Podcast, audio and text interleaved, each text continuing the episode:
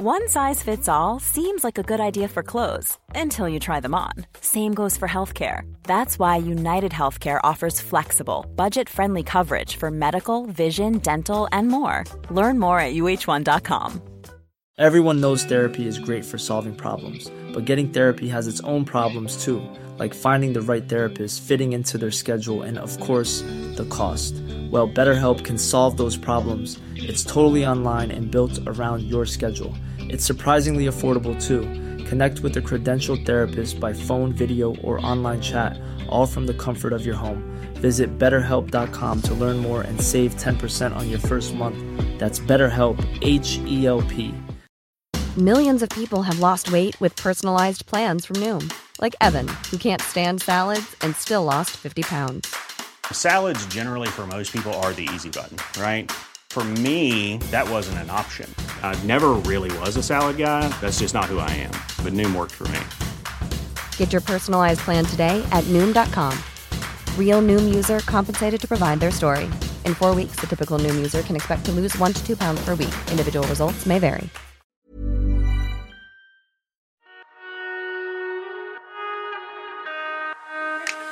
Hola, ¿qué tal chicos? ¿Cómo están? Una vez más, Álvaro David en un episodio más de este podcast, Pláticas de Fotógrafos. Ahora tenemos un invitado especial. Tenemos a, a Giovanni, también conocido como Corazón Wax 32, o bueno, Corazón Oaxaqueño. ¿Cómo estás, Corazón? Un gusto, un gusto, mi cielo. Por ahí andamos. vientos, vientos. Demos un poco de contexto. ¿Quién eres, hermano? Bueno, soy un fotógrafo de la ciudad de Oaxaca. Mi nombre es Giovanni. La mayoría del tiempo, pues, me conocen más por mi user, realmente, eh, como corazón oaxaqueño. De ahí viene como que, pues, esta pequeña broma siempre con los amigos, ¿no? Cuando me presentan a un círculo nuevo, este, cuando nos reunimos y hay gente que no me topa, o sea, mis mis colegas ya, la mayoría, pues me dicen, no, oye corazón, oye, fíjate esto, y pues les respondo de esta manera, y siempre se quedan como que extrañados todos alrededor, y ya les damos contexto, ¿no? Le digo, al final de cuentas es como una estrategia de mercadotecnia, le digo, no se te va a olvidar mi user. Claro. Se te va a quedar, se te va a quedar clavado de una u otra manera. Sí, sí, sí. Y pues así es. Y pues, como venía diciendo, soy fotógrafo de la ciudad de Oaxaca, llevo seis años en la fotografía y pues un gusto estar por aquí. Perfecto, bro.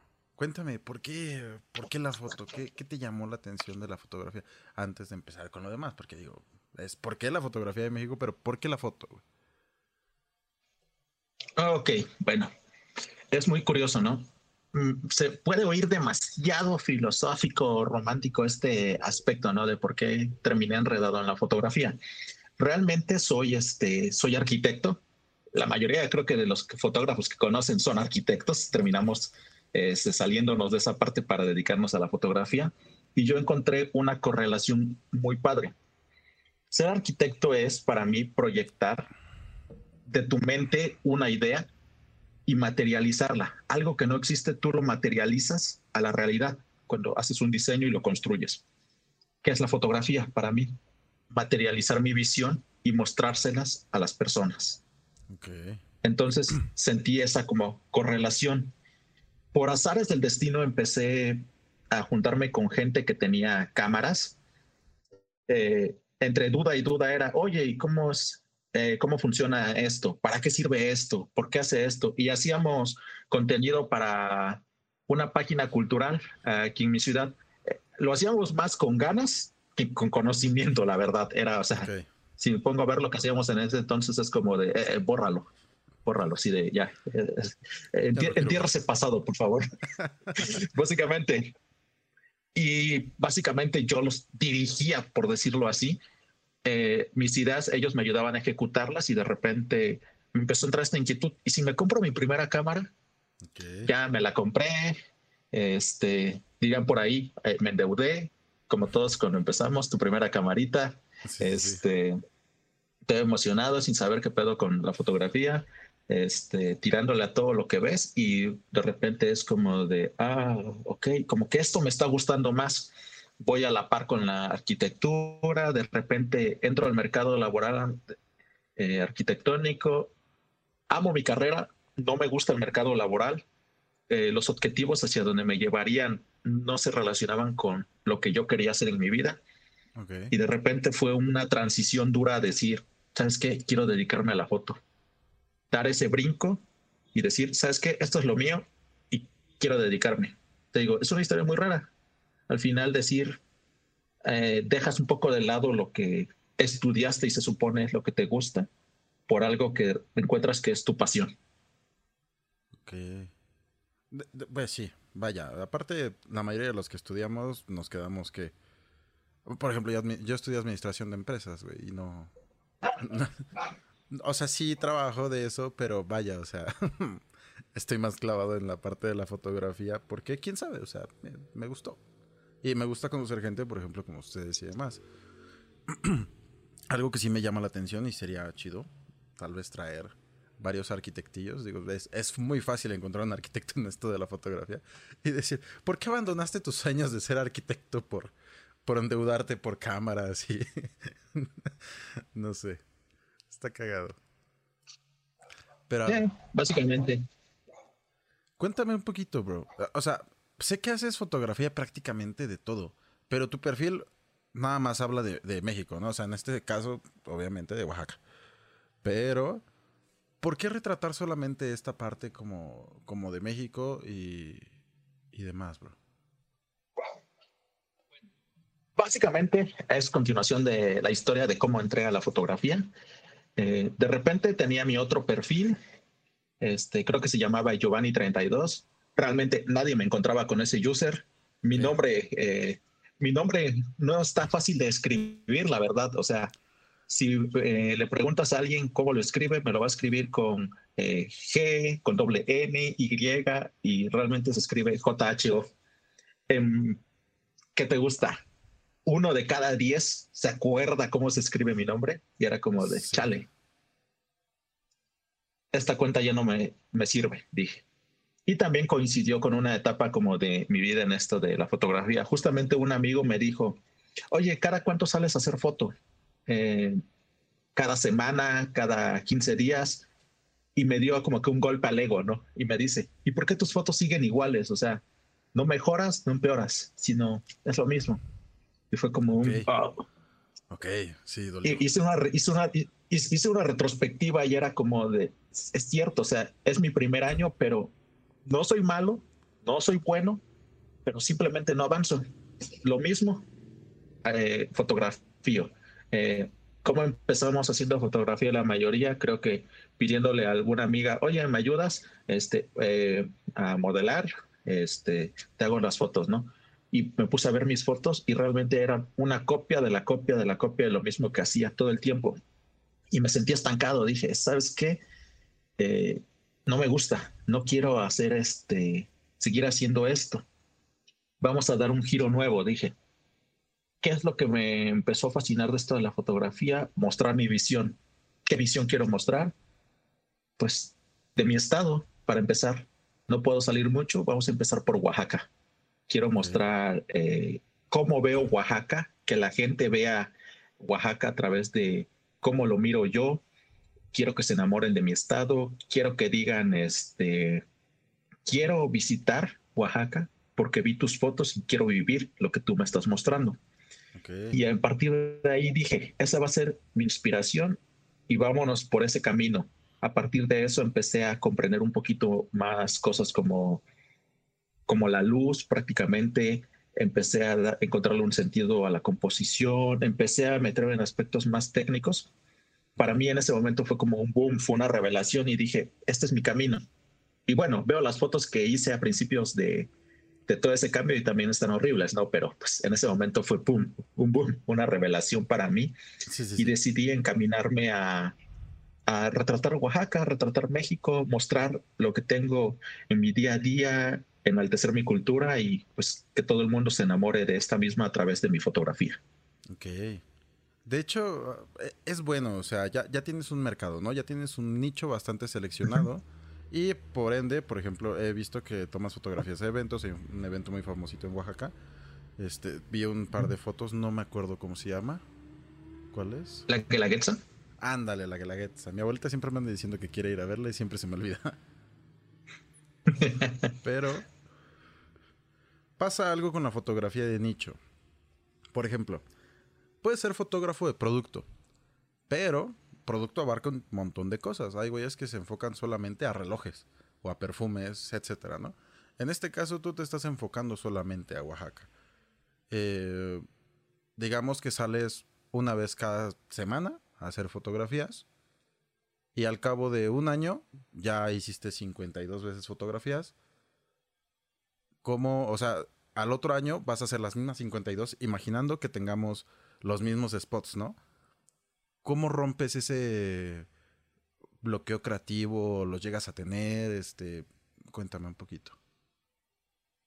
Fíjate que sí, esa parte es muy interesante porque de repente atravesé esa crisis donde, pues, eh, al ser parte de la comunidad de Nightons, veía a todos mis amigos este, subiendo a los roofs, subiendo a rascacielos, mostrando un chingo de spots de la Ciudad de México. Y era como de, eh, güey, creo que yo tengo los mismos cinco spots y qué es lo que voy a hacer. O sea, ya no encuentro dónde fotografiarle, qué hacerle, qué moverle, qué, qué hacerlo. Y sí fue un bloqueo creativo bastante intenso, ¿no? Pero la manera de romperlo es eh, reinventarse, ver hacia dónde vas, dices, ok, esto yo lo hacía de una manera, volteo a ver una retrospectiva, mi fotografía no es la misma hace un año a lo que soy ahora. Es como pues las personas, no puedes juzgar a una persona simplemente por su pasado. Lo mismo en la fotografía, no puedes juzgar a un fotógrafo por su fotografía de un año. Siempre va evolucionando, siempre va creciendo y buscaba ver esa evolución, cómo aplicarla. Decía, ok, eh, cuando tuve mi primer lente angular, todo lo quería hacer angular. Y decía, ok, ya tomé muchos angulares. Vamos a cambiar, vamos a cerrarnos un poquito, vámonos a detalles. Empiezo a ver, empiezo a ver cómo eh, cada amanecer era diferente.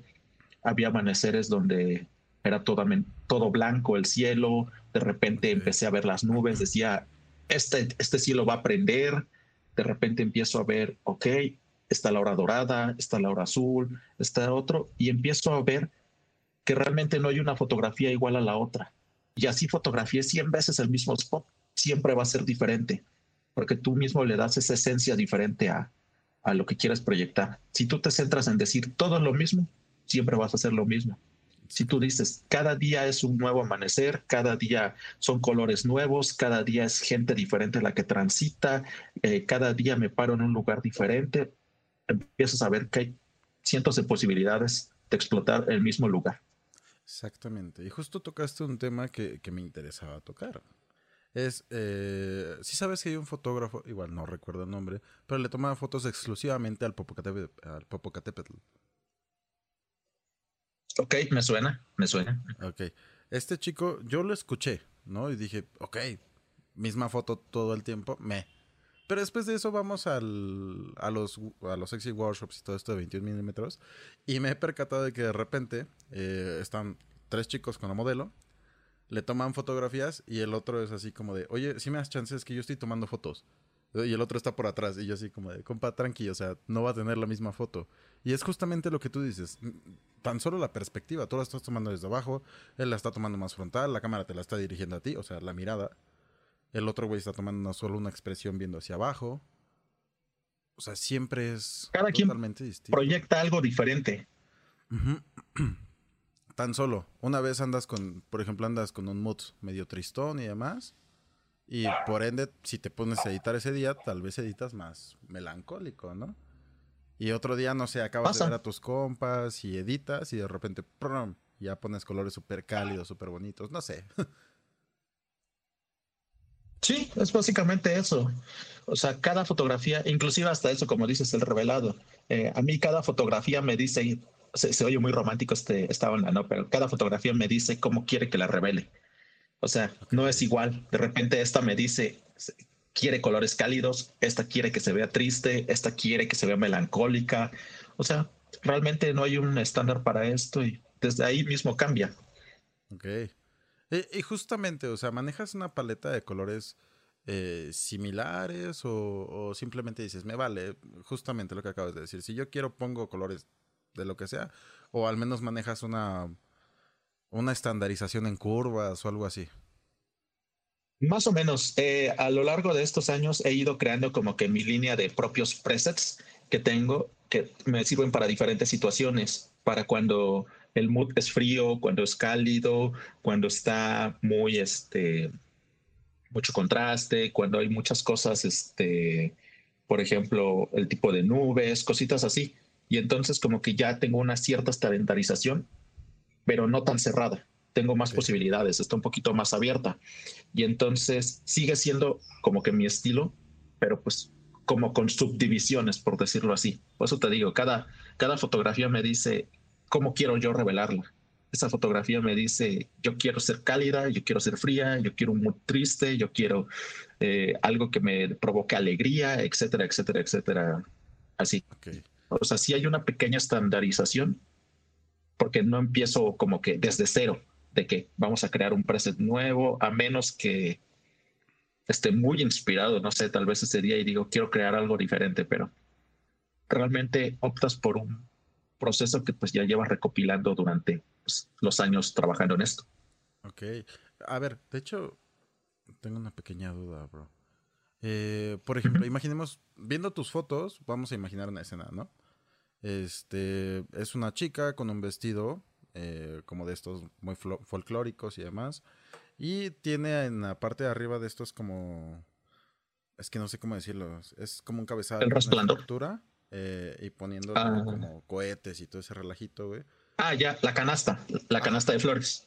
La canasta de flores con cohetes, ¿no? Entonces, ella está bailando y todo eso. Pero imaginemos que sus expresiones de ella son tanto del cuerpo, o sea, su proyección fotográfica, como su, su gesticulación y demás, son muy melancólicas, ¿no? Pero toda la gente alrededor está así como de wow, ¿no? Eso, ¿cómo tú editarías la foto, güey? ¿Qué te dice esa foto? ¿Cómo te pide esa foto que tú la edites? Sería muy interesante lograr una foto así porque es un contraste. Inclusive puedes jugar a, doble temperatura, dobles colores. Si ya tienes pensado hacer esa foto desde antes, yo diría, eh, todo el ambiente es cálido, ¿sabes qué? Vamos a llevarnos un flash con un gel que le dé unos toques frío para que desde ahí mismo le demos una separación diferente. Vamos a jugar con esa como que separación de emociones. Una eh, por fuera se vive todo esto, porque hasta narrativamente sería súper interesante, porque es como que todo lo que se vive afuera, pero lo que tú estás viviendo por dentro. Ok, vamos a hacerlo. Vamos a ponerle un corpiño a Enrique Ripper y con, un vestido. Enrique Ripper es, parte de los Nightons, este, justamente. Eh, a ver, también vamos a poner un poquito en contexto. ¿Qué son los Nightons, bro? Básicamente, los Nightons. es que me acordé del Meet. Es que siempre hay alguien que dice los Nightons. Este, como los Looney Tunes. Ajá. Eh, los Nightons, pues es una comunidad de fotografía, se fundó ya hace prácticamente casi cinco años. Básicamente es para hacer eh, comunidad entre nosotros mismos. Somos de diferentes partes del país. La idea es poder reunirnos, compartir experiencias, compartir técnica, compartir consejos, vivencias más que nada. Eh, un decir, cuando ellos vienen a Oaxaca, saben que aquí tienen su casa, igual tú, bro, cuando gustes. este, eh, pues es eso. Por ejemplo, cuando yo voy, siempre es con alguien, gusta salir por fotos, vamos, vamos a estos lugares, yo conozco acá, te llevo, eh, lo mismo cuando vienen, es tratar como de ayudarnos entre todos, este, guiarnos. Básicamente es una comunidad de amigos a nivel nacional, inclusive internacional para un par de miembros. Ok, muy bien. Yo algo así sabía los Nightons, es el grupo de fotografía. Este, considero uno de los más importantes de. Se podría decir que de México. Bueno, yo digo que el primero no es Top México, sino 21 milímetros. Entonces. Aquí spam. Pero bueno. Entonces, justamente es eso. O sea, así como lo planteamos, suena muy bien y, estaría muy interesante. ¿Por qué no? O sea, la próxima vez que ya sea que tú vengas o que yo vaya, intentamos hacer esa fotografía y lo grabamos o documentamos y todo ese relajo. Sí, sería interesante llevar a cabo todo ese tipo de expresiones, porque a veces no, no tienes, ¿cómo se llama? Idea de todo lo que puede involucrar emocionalmente una fotografía, ¿no? Justamente ahorita que estoy viendo pasar algunas de mis fotos, hay una foto de una chica con una falda negra. Eh, eh, ajá, una falda negra que es la de eh, Ejutla de Crespo. A ver, vamos a ver si por ahí se, llega a ver. Ahorita que Está en el auditorio. Nos, nos cuentas un poquito de esta foto. Ah, ahí está, justamente. No, más para allá. Estaba más a la derecha, a la derecha, a la derecha. Esa. Ok, es justamente en el evento que, tú estábamos diciendo, la Galaguetza, bailando con una falda negra. Por ejemplo, eh, resulta que por esta foto, pues yo la proyecté, si te das cuenta, es mucha alegría, mucho entusiasmo, está disfrutando el baile. Está con una algarabía impresionante. Pero cuando esta es la maestra de Jutla, cuando me contacta y me dice, no, muchas gracias por las fotos, esto, lo otro, yo le dije, ah, no te preocupes. Y lancé un post que digo, quiero que me cuenten qué más hay atrás de la fotografía. De lo que yo les tomé, quiero que me cuenten un poco más qué representa qué significa para ustedes esto, ¿no? Y esta foto me resulta muy interesante después de conocer la historia porque entonces tal vez lo hubiera revelado diferente o lo hubiera concebido diferente desde que la tomé. ¿Por qué? Porque esta, esta delegación nunca ha llevado una falda negra a la Guelaguetza. Siempre es de colores, colores este, intensos. Las camisas de los hombres pues son este, colores como fosforescentes, colores intensos, rojos, verdes, azules, naranjas.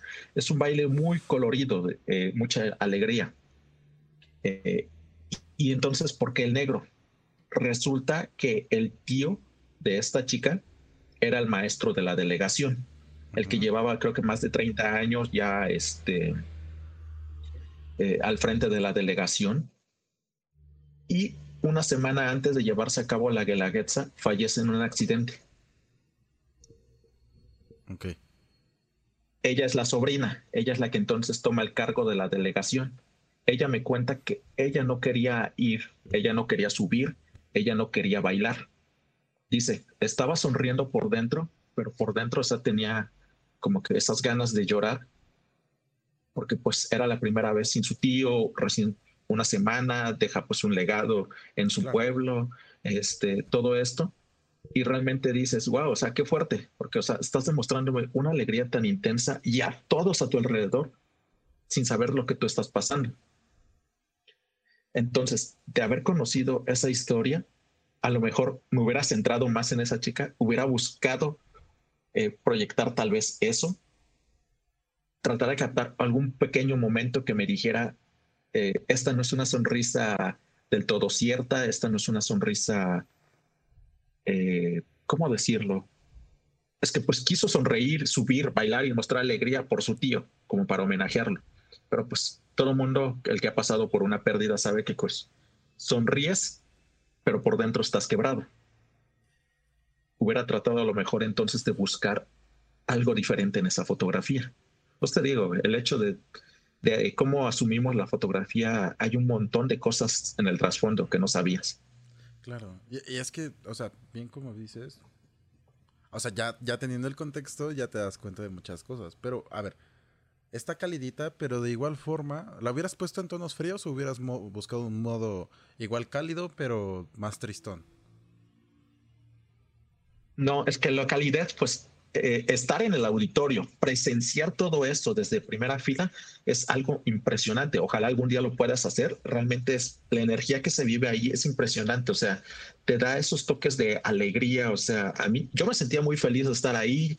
O sea, se te enchinaba la piel cuando se paraba la gente y aplaudía. O sea, era, era impresionante vivir todo eso. Eso lo hubiera mantenido igual porque era mi proyección de todo lo que se está viviendo ahí. Lo que me hubiera centrado es tal vez a buscar una expresión de ella que me dijera qué era lo que estaba viviendo, porque realmente estás fotografiando todo el contexto, no sabes qué vivencias tiene cada uno.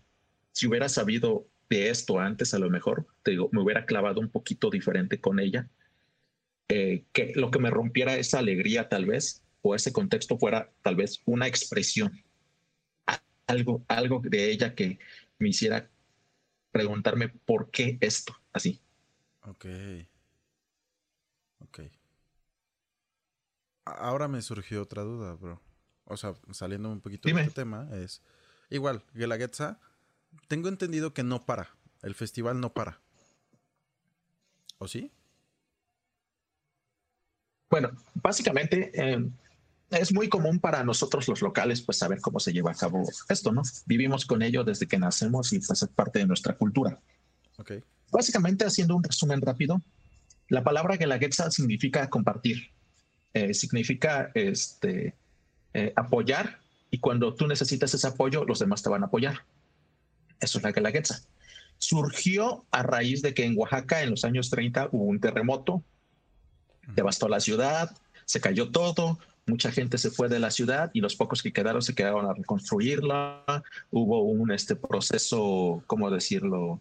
Pues la caída moral fue enorme. Entonces al presidente municipal o al gobernador, no recuerdo bien, de ese entonces, eh, llamó a tratar de realizar una muestra folclórica, cultural, de unidad, como para pues levantar los ánimos. Entonces gustó tanto, levantó la moral, que decidieron repetirlo cada año, cada año, cada año, hasta que se volvió lo que conocemos ahorita como la Guelaguetza. Okay. Y en estas fechas de Guelaguetza son como que eh, tres fechas importantes divididas en dos semanas. Uno es el desfile de delegaciones, que se lleva a cabo el tercer sábado, el tercer sábado de julio y el cuarto sábado, donde las delegaciones participantes hacen un desfile por la ciudad, pues haciendo muestra del folclore, su cultura, eh, su vestimenta, su música. Es un desfile larguísimo, es impresionante porque básicamente Oaxaca tiene ocho regiones y cada región tiene sus propios este, vestimenta, comida, cultura, tradiciones, de todo. Claro. El siguiente es el domingo, el domingo posterior a estos sábados, eh, son este, la leyenda de Donají, que narra este, una leyenda como de amor, guerra, es como una novela prehispánica, por decirlo así, este, sobre eh, la cultura zapoteca y la cultura mixteca, que son las dos que predominan acá en Oaxaca. Y el evento principal, llamémoslo así, son los lunes del cerro. Son dos lunes. Los lunes, el tercer y cuarto lunes. Entonces, este, de julio, que se llevan a cabo dos presentaciones, una en la mañana y una en la tarde en cada uno. Y pues en el auditorio, este auditorio eh, tendrá unos cuántas décadas de su creación, porque antes era un cerro que se aplanó un pedazo nada más donde se llevaba a cabo la Guelaguetza. Pero es muy icónico el lugar por eso, porque ahí tuvo su origen. Es donde se llevan a cabo esta muestra cultural. Esto es, como se podría decir, las fiestas de Guelaguetza. Eh, pero durante el mes en el estado hay este, eh, hay feria del mezcal, conciertos, muchas actividades. Por eso es como que dicen como que la fiesta no para. O sea, este es un mes lleno de actividades. Pero realmente Oaxaca siempre se caracteriza porque siempre hay calendas, hay fiestas patronales, o sea, siempre hay algo como para festejar. Sí, sí, sí. De, hecho, bueno, ahorita te cuento Pero el chiste es, e, en la noche igual tienes evento, ¿no? O sea, lunes y a las 3 de la mañana del martes tienes evento. No. O sea, sí se cierra el auditorio. Sí se cierra el auditorio. Ah, ok. Entonces, justamente esa era como mi duda de, por ejemplo, no tenemos luz. Eh, me imagino si hay uno que otro por ahí, reflector o luces y demás. Eh, ¿Cuánto ISO usarías al saber que tienes que poner velocidades de 1 sobre 800 fácilmente? Más o menos en la noche, fíjate que agradezco bastante aquí en el auditorio que hay buena iluminación Realmente hay buena iluminación. Y este estilo en este año se, va se encaminó más a dejar de lado los lentes zoom. Yo me encaminé a tener objetivos prime, objetivos fijos. Entonces yo a esta a la Guelaguetza me llevé cuatro objetivos, un 24, un 35, un 50 y un 85 eh, de la marca Sigma R, todos. Así que básicamente ocupé la misma configuración el punto dulce que he encontrado que me agrada bastante está en F2.2. Básicamente todo lo manejé a F2.2. Velocidades, sí, estuve ocupando entre durante el día y eh, hacia la noche entre 1 sobre 600 a 1 sobre 2000, porque algunos bailes son muy rápidos. Ok. El ISO, eh, mi cámara realmente me permite usar ISOs relativamente altos. Tengo una A7 III. Eh, estuve tirando en ISOs 2000, 3200. 3200 creo que fue lo máximo que estuve ocupando, sin, sin temor, pero bien pude haberlo subido un poco más. Ok. Ok. Justamente tocaste dos temas importantes, siento yo, para, para estos chicos que luego quieren como ver qué cámara me compro y todo este relajito. Es este, una, el ISO o los temas de ISOs, cómo tenerlo o no tener, tenerle miedo. Y dos, este... Ay, se me fue la onda. Ay, se me fue la onda. ah, el punto dulce.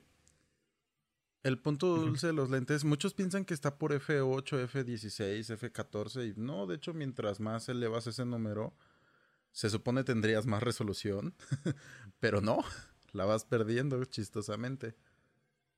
De hecho, eh, los lentes es como en todo, cuando llevas algo al extremo, en este caso el diafragma más cerrado o el diafragma más abierto, eh, es, ahí no existe la máxima nitidez posible, porque al final de cuentas estás forzando el lente a su máxima capacidad, ya sea cerrándolo o abriéndolo.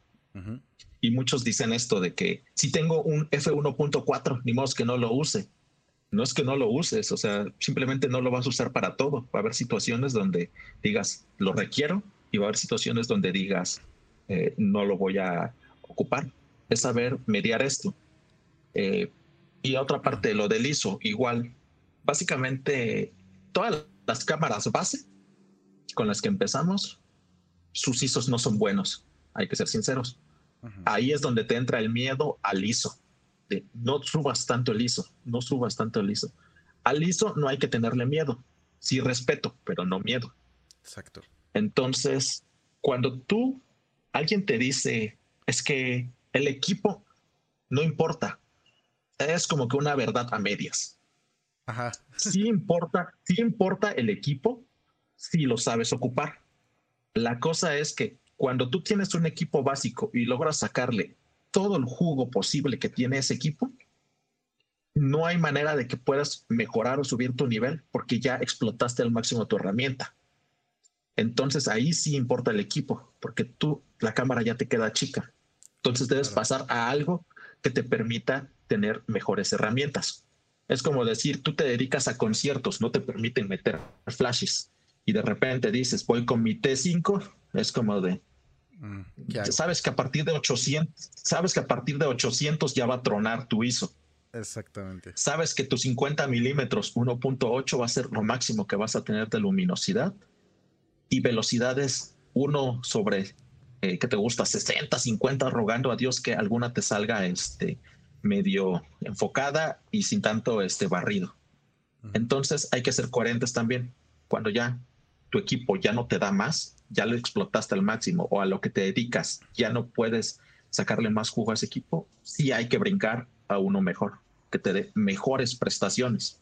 Pues te digo, es una verdad a medias, es una verdad a medias. Es que siempre eh, creo que el mundo se divide casi casi en dos o es blanco o es negro. Nunca ven los matices que hay en medio. Sí, sí, sí. De hecho, me da mucha risa cuando pasa eso de, uy, es que si yo tuviera esa cámara, mis fotos serían igual de buenas. Acá te lo así. o sea, no, no, sé, pues. Sí. No estoy diciendo que sea súper bueno ni nada de eso, ¿no? Simplemente es como de, papi, hay un mundo detrás que tal vez todavía no te detienes a aprender. Tengo un amigo que que me dice, güey, estás muy enfocado en hacer, hacer, hacer, hacer, hacer, y no te detienes a, estudiar, ¿no? Porque de repente eh, me trabo. Eh, por ejemplo, no, en el uso de flashes o cosas así, pero ahorita, eh, no sé si sepas, estoy un poquito metido en la parte del cosplay. Y este... sí, sí, lo he visto. Y, me trabo. Es, sí trato de hacerte cosas con luces que se ven interesantes y demás, porque no he visto que, que muchos chicos lo hagan este, en el cosplay, pero de todas formas me trabo, güey. O sea, la edición es totalmente distinta. Yo estoy acostumbrado a una edición más soft, más tranqui, más, más fashion, más editorial, si tú lo quieres ver así, ¿no? O sea, no, no te estoy metiendo una edición que te, te no sé, te haga de porcelana la piel y, de repente ya no tengas ni una arruga y, te ponga un pinche pájaro volador por acá, así lanzando fuego y que se vea súper real. No, güey, o sea, e, eso es a lo que él se refería, ¿no? O sea, detente, deja de hacer fotos de cosplay y ponte a estudiar edición de cosplay, güey, para que te de verdad subas. Y justamente ese es el consejo para los chicos, o sea, detente de decir o de hacer fotos a lo güey ponte a estudiar y de repente ya empiezas a decir, es que si tuviera tal cámara ya podría hacer tal cosa. Ahí ya es distinto, güey. Porque ya estás diciendo, necesito la cámara porque, no sé, hago fotografía de deporte. Pero hago fotografía de deporte nocturna, entonces mi T3 no me va a servir, obviamente. Justamente, es eso. Y fíjate que ese tema que tocas de estudia primero. Es el mejor consejo que te puede dar cuando inicias y es el consejo que más desechas. Ajá, es que te da hueva. A todo aquel al que se lo dices, te toma a loco, te tacha de egocéntrico, te dice, este, como de, ah, sí, sí, sí, sí. O sea, ni bien aprenden, este, a medio balancear el triángulo de la exposición y ya están, este, oigan, ¿qué tutoriales me recomiendan de edición? Ajá. Que, o sea, quieren, este, brincarse un chingo de pasos. Eh, piensan que así, así, en un mes, eh, chingándose tutoriales este, día y noche, van a, sacar fotos espectaculares y las van a editar como sus ídolos. Y es que pasa bien. Y se, y se brincan eso. Pasa bien cañón eso de que, o sea, eh, yo entiendo, si es posible que nosotros te, te acortemos un poquito la, la curva de aprendizaje, adelante, ¿no? O sea, no, no tengo bronca, pero pues también ten en cuenta que nosotros hicimos esto, subimos y de repente, ah, chinga, ¿cómo se usa la luz natural? En mi caso, ¿no? y me regreso y otra vez vamos para arriba. este, y demás. Pero es eso, o sea, si no te detienes de repente a ver en qué estás fallando y por qué estás fallando en eso, no vas a entender. Ahora, regresando al punto de la cámara. Sí, en efecto, la cámara importa y importa un chingo, porque hay un dicho que dice, eh, no es el indio, es la flecha, ¿no? O sea, no, es el arco, es la flecha, es el indio, lo que sea. ¿Cómo es el dicho? No es el flecha, no es la flecha. No es el, no es, no es la, no es la flecha, es el indio. Ah, Así creo que es. No es la flecha, es el indio. Ok, no es la flecha, es el indio. Sí, tienes razón. El indio puede ser un tirador increíble y tiene un arco del culo. Eh, pero, por ejemplo, de repente tiene un arco muy bueno, ¿no? Y salen las cosas bien, le tira todo, pero de repente al indio le das una metralleta, en este caso una Sony. Ah. Sony Lover. Para que digo que no, sí, sí. y a ver, regrésame al arco y flecha de Nikon o Canon y no, no más. la, la, ventaja de llevar esa curva de aprendizaje y de crecimiento es que si en algún momento por X o Y razón te dicen, eh, regrésate a esto, ¿ok? Sí te voy a poder sacar una chamba decente o buena y no tengo problema. A diferencia de los que creen que comprando una cámara nueva se acostumbran a lo nuevo, a sus ventajas y no saben ocuparla al máximo, le dices, ¿sabes qué? Regresa, te necesito que lo hagas con esto. Van para abajo. ¿Cómo lo hago? No. Es que no sale, la definición no es la misma. No, un chingo de cosas. A ver, viendo tus fotos, haces fotos de todo tipo de cosas, ¿no? Haces fotos de street, haces fotos de retrato, Sé que haces fotografía de estudio, haces fotografías de, producto, por ahí vi un par de, joyitas. Este, haces fotografía urbana, un poquito de todo, ¿no? También he visto un poquito de paisaje. Entonces, eh, cuéntame, ¿cuáles crees que sean las cámaras, las mejores cámaras para empezar en, en fotografía? Vamos a ponernos en el lado, vamos a irlo dividiendo, ¿no? Ok, Vamos a irnos por todo el lado de retrato. Tanto retrato estático como, no sé, una que otra cosilla street, estudio y demás. ¿Con qué cámaras empezamos? Ah, pregunta complicada, ¿no? Siempre ha sido un gran debate en el gremio esto. Eh, ok. Eh, básicamente, creo que hay algo que siempre ocupamos cuando te preguntan esto, ¿no? Es para la que te alcance. Básicamente es lo que todo el mundo te dice, ¿no? Porque a veces empiezas con esto. Realmente una cámara buena es cara. Claro. Y cuando tú inicias, casi todos creo iniciamos por hobby, por lo menos el 80% o o más iniciamos por hobby y después lo profesionalizamos.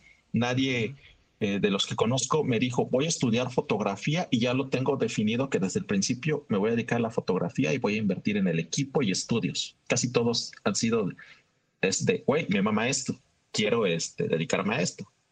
Claro. Y pues al principio invertir 40 mil pesos en algo que no sabes en si eres bueno o no, está cañón. Por eso creo que surgió, surgió ese dicho de para la que te alcance, para la que te alcance y que tenga modo manual. Ajá. Básicamente.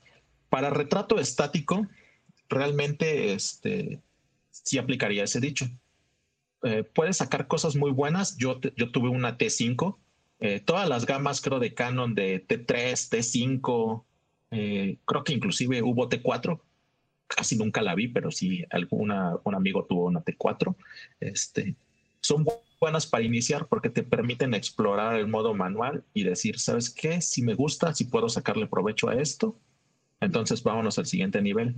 Si lo que necesitas es ya algo en movimiento, sí tienes que pasar a cámaras con una mejor tecnología, la verdad. Necesitas, eh, no vas a poder hacer movimiento, eh, si tu enfoque de tu cámara no es bueno, no vas a poder hacer fotos en movimiento como quisieras. Y es frustrante cuando el equipo te limita. Yo diría, ahora sí parece comercial que le estamos haciendo a Sony, pero las de la gama Sony, inclusive las bases te permiten hacer un buen seguimiento, un, seguimiento decente desde las 6600 en APS-C. Eh, pues sí, de hecho, antes de seguir, yo digo, Sony, paga la cromada, por favor, porque esta vez yo creo que sí va a estar recia. A ver, siendo sinceros, sí, he probado. Eh, tanto Nikon, Canon y demás. Canon no me gustó, se me hacía medio, me, como medio tonta. En sus gamas T3, probé la T3, la T7 y la T7i.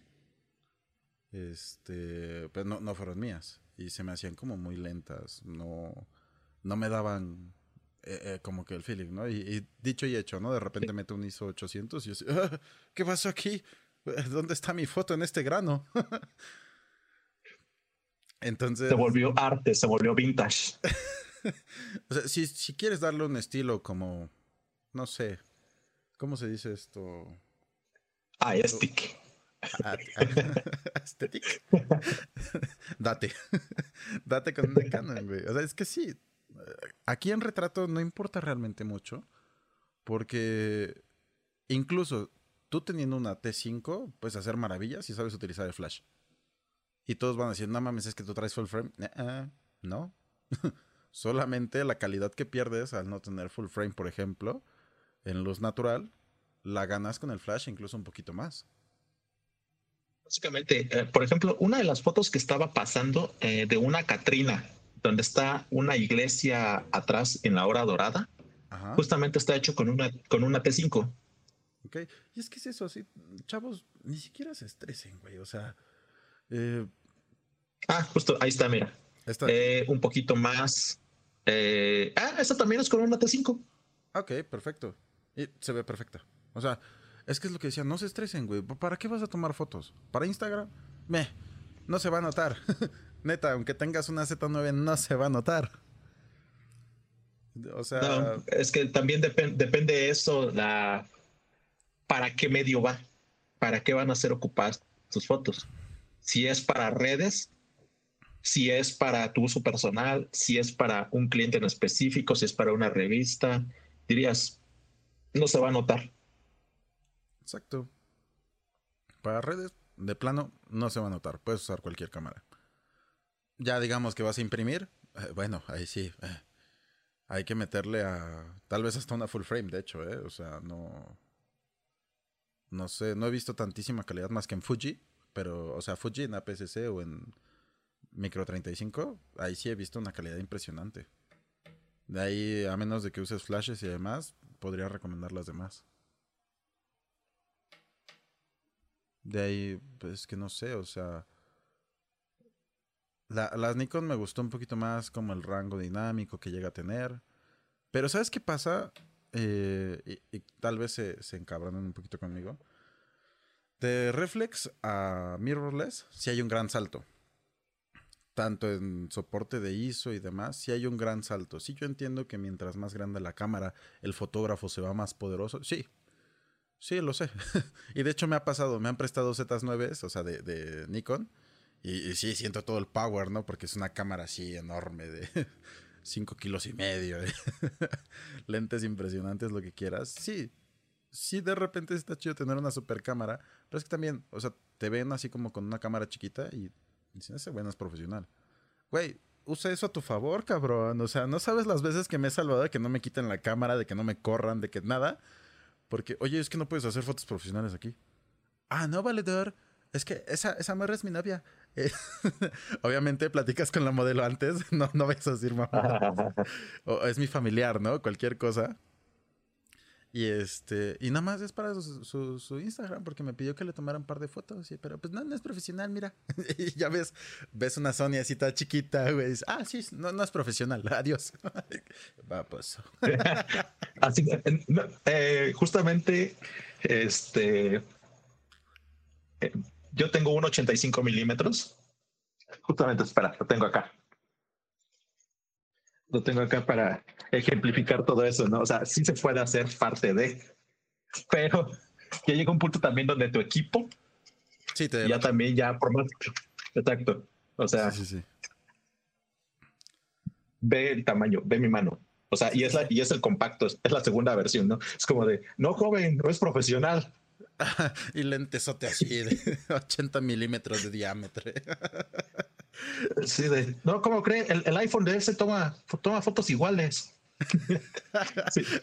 A ver, yo estoy hablando de inicios, papi, de inicios. o sea, un 50 milímetros, 1.8 que está chiquito, no sé. ah, sí, sí, sí, sí. Porque justamente eso, eso pasaba mucho antes en los sociales. Cuando empezaron a salir la A6600, la A6300, las primeras este, mirrorless de Sony, hasta los clientes te veían raro, a los que llevaban esa cámara. Veían mejor a una T5 que a una 6300, por lo chiquita, o sea. Se ve delicada, se ve así como de, oye, ¿y si tomas fotos buenas? Y, cuando empezaron con eso, con sociales, porque igual hice una que otra boda y demás, de plano le compré el grip. Así de plano ah, le Porque se viera choncho. Ajá, o sea, las dos se viera choncho. y todo eso. Y de repente llegaba con, con, los mismos chavos a los que les hacía fotos. Oye, pues ya te compraste cámaras nuevas, a ver si ya me haces mejores fotos. Y yo sí, hijo de todo. este, esa sí iba a tomar fotos bien chidas. También eh, entiendo, al inicio, pues sí eran, sí eran feas, ¿no? Mis fotos. Eh, más que nada en sociales, porque yo, yo me la aventé así diciendo, sí, sí, sí me la aviento. Nah, horribles, ¿no? Afortunadamente. creo que, eh, otra que dijiste ahorita que dijiste esto del grid, este, creo que el 70% de los que iniciamos con una T3, una T5, alguna vez le compramos eso. Porque soñabas que se viera como una 5D, como una 5D Mar 2. Ajá, todo, así, y ya la veías poderosa y es como de... Sí, sí, para mí es Épocas oscuras. Sí. Épocas oscuras. Y la verdad, ahí tengo el grip de la A6000 y para mí es súper estorboso. O sea, sí, tomo, tomo más en vertical para acabarla, pero no me acostumbro, güey. O sea, yo prefiero voltear la mano, güey, aquí, güey. Exacto, sientes raro de tenerla aquí en vez de hacer esto. Exacto, sí, sí, sí, sí, sí. En vez de voltear literalmente tu mano, sí, no, no puedo, güey. E, es chistoso. Te, atontas más, sí, es parte de... De repente quieres mover un parámetro y dices, ¡Ah! déjame muevo para abajo. Porque aparte, los grips de las cámaras chiquitas no tienen esos controles, güey. O sea, ¿para qué nos hacemos? Por algo no lo tienen también. Sí, claro. O sea, nada más es, un accesorio para verte, mamón. Te entiendo, no pasa nada. Yo también lo hice por apariencia. Pero ya, ya una vez comprada la cámara Chonchap, ya no le compré el grip. Ya, la neta, prefiero tenerla sin. O sea, digamos. Es como meterle a tu bici. ¿Mandé? te digo, es, como meterle a tu. Era, haciendo una analogía de eso, me, me, recordó, es como meterle a tu bici el. el ¿Cómo se llama? El de frico, el, el, bote, el, botecito, ándale. Ajá, el bote de Frutzi. Para que sonara así pro. Sí, sí, sí. Era lo mismito, lo mismito, esos, grits genéricos, que inclusive hacen corto esos grits, se chingan las baterías. Una, dos, como que pierden corriente, no sé qué pedo, y me dura más una batería puesta normal en la cámara que las dos ahí, este, puestas, ¿no? Entonces así como de, me. E incluso, o sea, sí con los grids sean especiales, güeyes, porque compren los originales. Te puede chingar tu cámara. Sí, sí, sí, porque eso sí tienen, no sé, o sea, como que cortan la energía, no sé qué pedo. Te dura menos la pila. hagan la prueba. Eh, pones dos pilas y te las acabas así totalmente desde tu cámara, obviamente las originales o las genéricas, no hay pedo. Este, y de repente, métanle esas mismas dos pilas, igual, 100% de carga al grid, y van a notar como, ¡pum!, para abajo. O sea, la pila no dura lo mismo. Al menos en la Sony no duró lo mismo. Entonces, me. Y ahora, cuéntame, para fotografía aún más controlada, digamos, estudio, producto, ¿Importa qué cámara vas a usar? Depende al medio al que se vaya. Realmente, este, si te dedicas, por ejemplo, a hacer espectaculares, no te voy a decir, este, sí, con tu 5 T5 sale. Realmente sí eh, optaría por tener una cámara de, con buen pixelaje porque sé que voy a necesitar grandes márgenes de píxeles. Si va dedicada para redes, una cámara base, sinceramente, te puede funcionar y buena iluminación. Claro. Y es que es, eso. Justamente es. Yo diría que no es para la que te alcance en dado caso, ni en ninguno de los términos. Es. ¿Para qué la vas a usar? O sea. Si quieres aprender, cualquier cámara te vale. Exacto, porque la mayoría de los que te preguntan eso son gente que va iniciando por curiosidad, por hobby. Si es para eso, exactamente es una, una base, una cámara base, una cámara para la que te alcance, que tenga modo manual. Pero si ya estás pensando en dedicarte, como dices bien, listo en el clavo, es para qué lo ocupas, para qué medio va. Dos, este. Siento yo que vale más la pena, aunque vayas curioseando, que te vayas por la Z50, creo que es la APCC de, de Nikon, de las de inicio de Nikon. Ajá. Eh, que ya, ya es mirrorless. ¿Estoy en lo correcto? Sí, eh, creo que equivaldría en teoría como a la M50, creo, de Canon. Ah, ok. Eh, M50 de Canon, Z5, Z50 creo, ajá, de, de Nikon. Y A6000. Vendría siendo como una, ajá, de la, ajá, una A6400 tal vez. O más baja todavía. Uh, ok. O sea, a ver, ¿cuánto cuesta una A6000? ¿10,000? O no, ya no existe. Una A6100. ¿Cuánto cuesta? ¿Unos 18,000, 16,000 más o menos? Ajá menos, tal vez. Es que, o sea, yo he visto estas cámaras en 12 mil baros, güey. Y la neta es que, papi, imagínate que comprar una T8 o T7 es como comprarte una Mortálica. Puta, ya me aventé a chingo de gremio encima. ya valió madre. no, o sea, yo lo hablo en precio reventa. Aguántenme. Comprarse una cámara reflex de inicio, siento que es aventarse una mortálica, por así decirlo.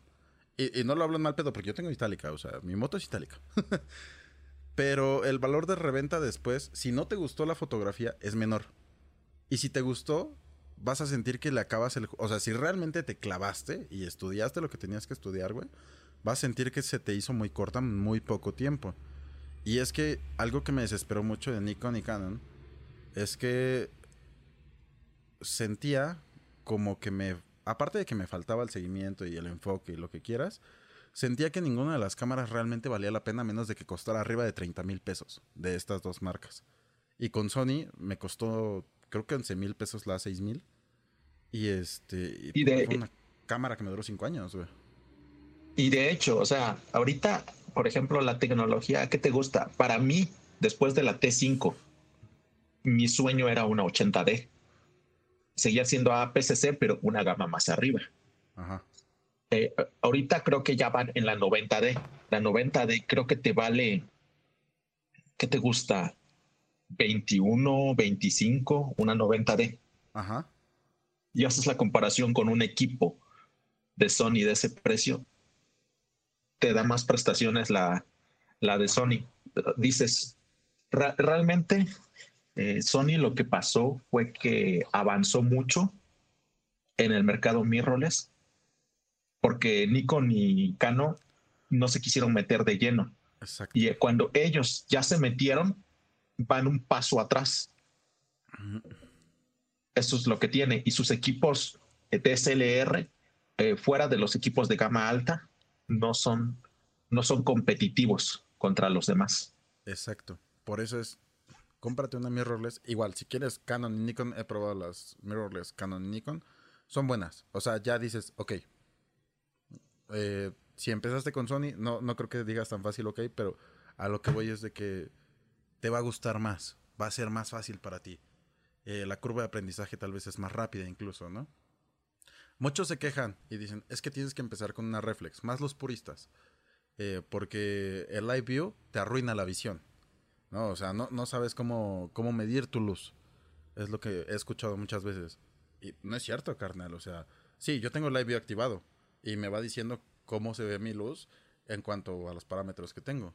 Pero a mí me puedes llevar a una boda, por ejemplo, y que esté oscuro. Y digo, ah, pues si la meto un F4 con ISO 800 y uno sobre 200, tal vez la armo. ¿Sí me entiendo? O sea, sí, sí, sí. Metiendo un Y de hecho tienes y de hecho tienes más herramientas. Tienes, o sea, no solamente tu exposímetro, este, tu exposímetro normal que traen las cámaras. Tienes también además, este, por ejemplo, en Sony le, puedes activar el histograma.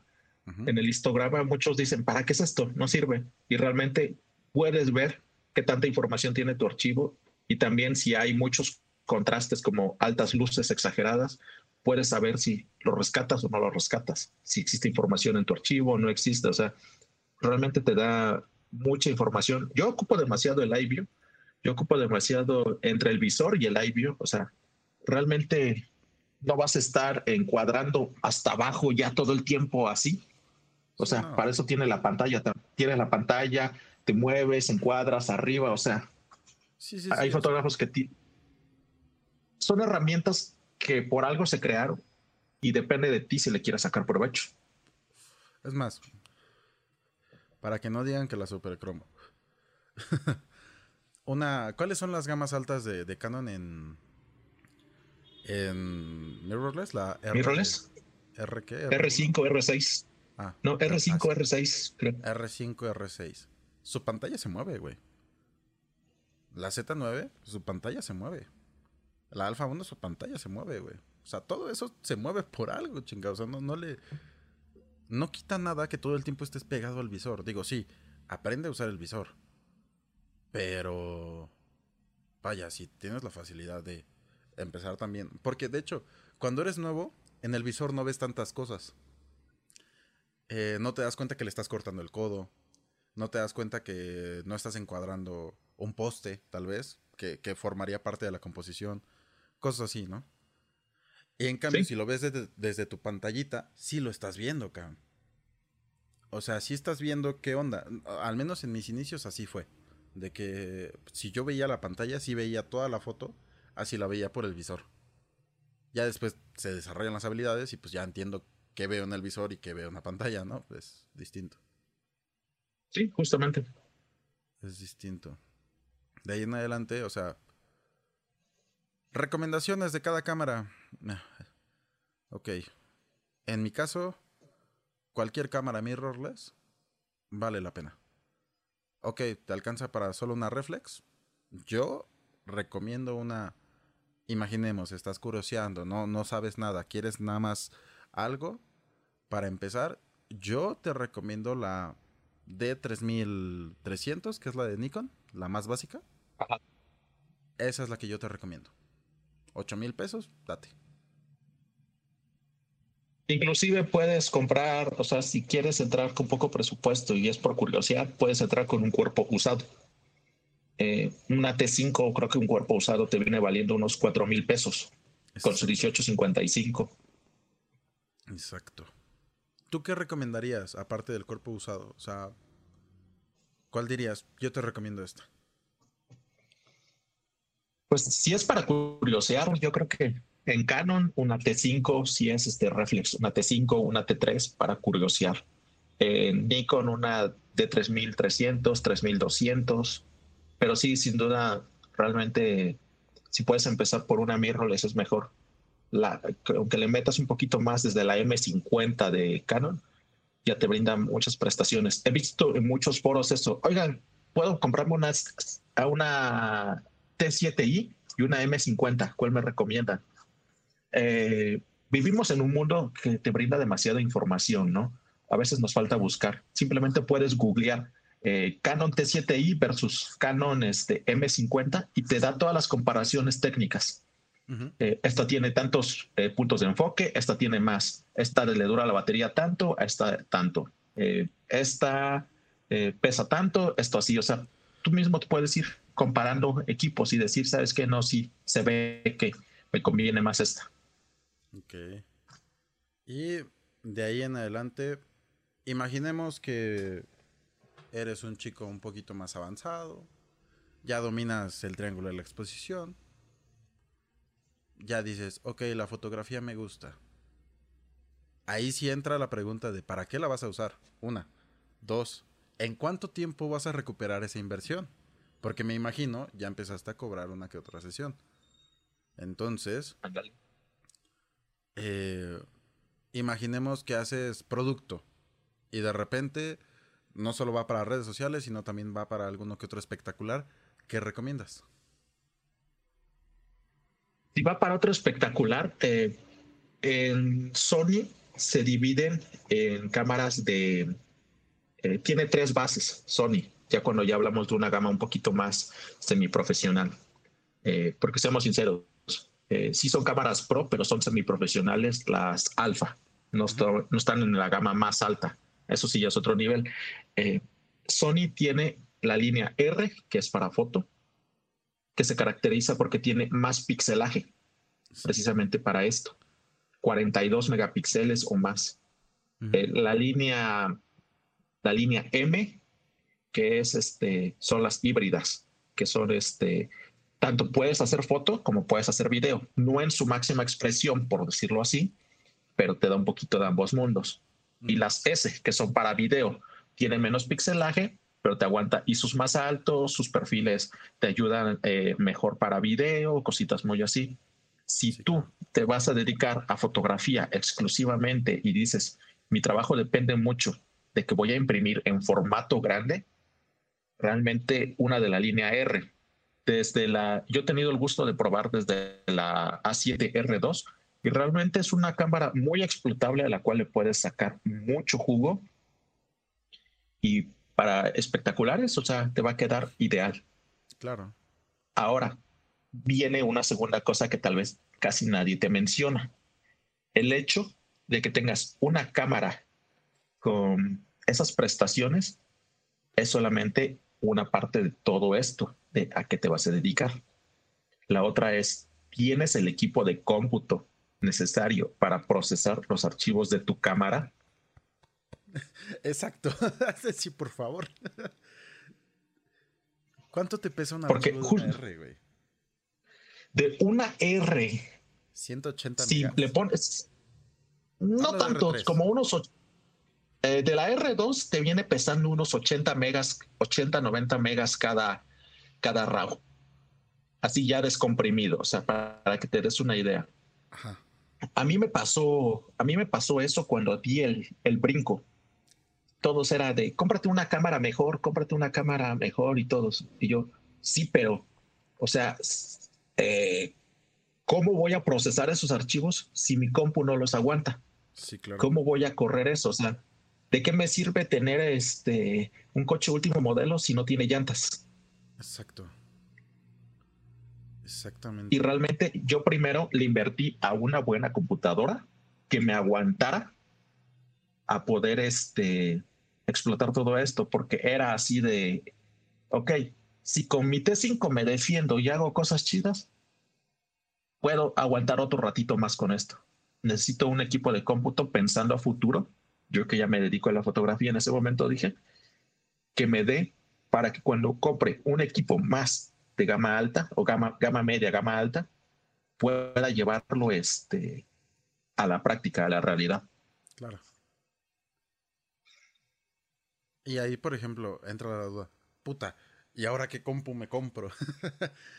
es, es difícil. Es, es, difícil. O sea, es mientras más te metes al mundo, puta, es, es cada vez más difícil. Neta, es un pedo. Pero a ver, rápidamente, un consejillo es como de. A mi humilde opinión, comprarte una torre podría ser una buena opción. Eh, siempre y cuando gastes en dos componentes principales, güey. Tres si quieres. ¿Tarjeta de video? Eh, ahí voy. Eh, sí, no. Yo diría, ponte un gabinete donde te quepan las cosas, cabrón. Uno. Dos. Eh, hablando a futuro. Porque primero tu computadorita va a ser así, güey. Chiquitita. O sea, del tamaño de tu mano. Eh, lo primero es, tu gabinete, piénsalo, porque vas a actualizar. Dos, tu fuente de poder. Cómprate una bastante sobrada y que tenga las certificaciones. Unos 750 watts. O es más, 500, ¿no? Porque no sabemos qué tanto vayas a actualizar y durar con esa madre. Este, unos 500 watts con sus certificaciones, una Corsair, podría estar genial. Y tres, la tarjeta madre. O, la... Sí. Sí, sí, sí, es que es básicamente eso. Yo digo, enfócate en esas tres cosas donde realmente tienes que gastar dinero, a mi opinión, y ya después de eso... Como primer gasto. Ajá, exacto, te vas como en media. Ahora, ¿realmente necesitas una tarjeta de video? Sí, no. Si tus archivos no son tan pesados, imaginemos que tienes una M50, una Z5, eh, no sé, cosas así. Un iCore 3 o un Ryzen 3 con gráficos integrados puede aguantar. Mm. Puede aguantar. O sea, sí, le vas a meter una chinga, pero puede aguantar. Seamos siendo honestos. O sea, sí, tu computadora va a oler a quemado y va a estar a 90 grados, pero eh, puedes editar un poquito. Ahora, eh, ¿cuánta RAM ocupas? jodido 16 gigas, yo digo. Sí, yo ocupo 16. O sea, vámonos a lo más básico, 8 gigas. 8 gigas jodido es lo que ocupas. Eh, y demás. Ok, ¿sabes qué? Tengo un poquito más de presupuesto. Ah, bueno, ahí sí nos metemos a una tarjeta gráfica. Te quedas con tus 8 gigas, pero le metes una buena tarjeta. Ahí te vas desde una 2060 de Nvidia. Yo diría que sería lo óptimo para, para empezar. O bueno, no. Una 1080. Una 1080 Ti o una 1660 Ti está toda madre. ¿Tú qué dices? Sí, puede ser. Es que realmente cuando ya vas subiendo de nivel, mientras mejoras tu computadora, yo también soy partidario eh, de armarla, armar una computadora e irla escalando de nivel. Dices, puta, o sea, ¿cómo pude vivir sin esto antes? O sea, es, tan cómodo, es tan cómodo, pero al principio sí cuesta, porque el presupuesto, el presupuesto que tienes, dices, puta, necesito comprarme una cámara de 20 mil. Ahora me dices que necesito una computadora de arriba de 20 mil, es como de... Ah". Pero creo que por, por los puntos por donde inicias, creo que sí. Y realmente aquí aplica mucho esta frase de, esto no es una carrera de, de velocidad, es de resistencia es de constancia. O sea, porque estás pensando ya a futuro, porque dices, ok, quiero dedicarme a esto, voy a aguantarle, voy a trabajarle, voy a ir armando mi equipo, voy a ir subiendo, voy a ir escalando, porque realmente este, aventarse todo de golpe, a menos que tengas un buen patrocinador, que tus papás eh, te puedan financiar todo esto, o que solamente digas, tengo un trabajo chingón y solo lo hago por hobby, está muy cañón hacerse de todo este de todo, de todo este equipo. Sí, exacto. Ah, yo soy más partidario de que te compres no una torre, eh, sino una laptop. O sea, estamos hablando gamas, ya voy empezando a darle más, mm, estoy empezando a ver rendimientos de mi trabajo y demás. No, no soy profesional, soy un chico fotógrafo amateur que ya empieza a cobrar, cositas así. Necesito un poquito más. Ok, te compras una laptop. Tampoco te mames. No necesitas más allá de un iCore 5 o un Ryzen 5 para editar fotografía. Esa es mera opinión mía, ¿no? Ahora. Y aquí también. Eh, dime, dime, dime. Y aquí también añades a todo esto justamente es a qué te dedicas, a qué rama te dedicas.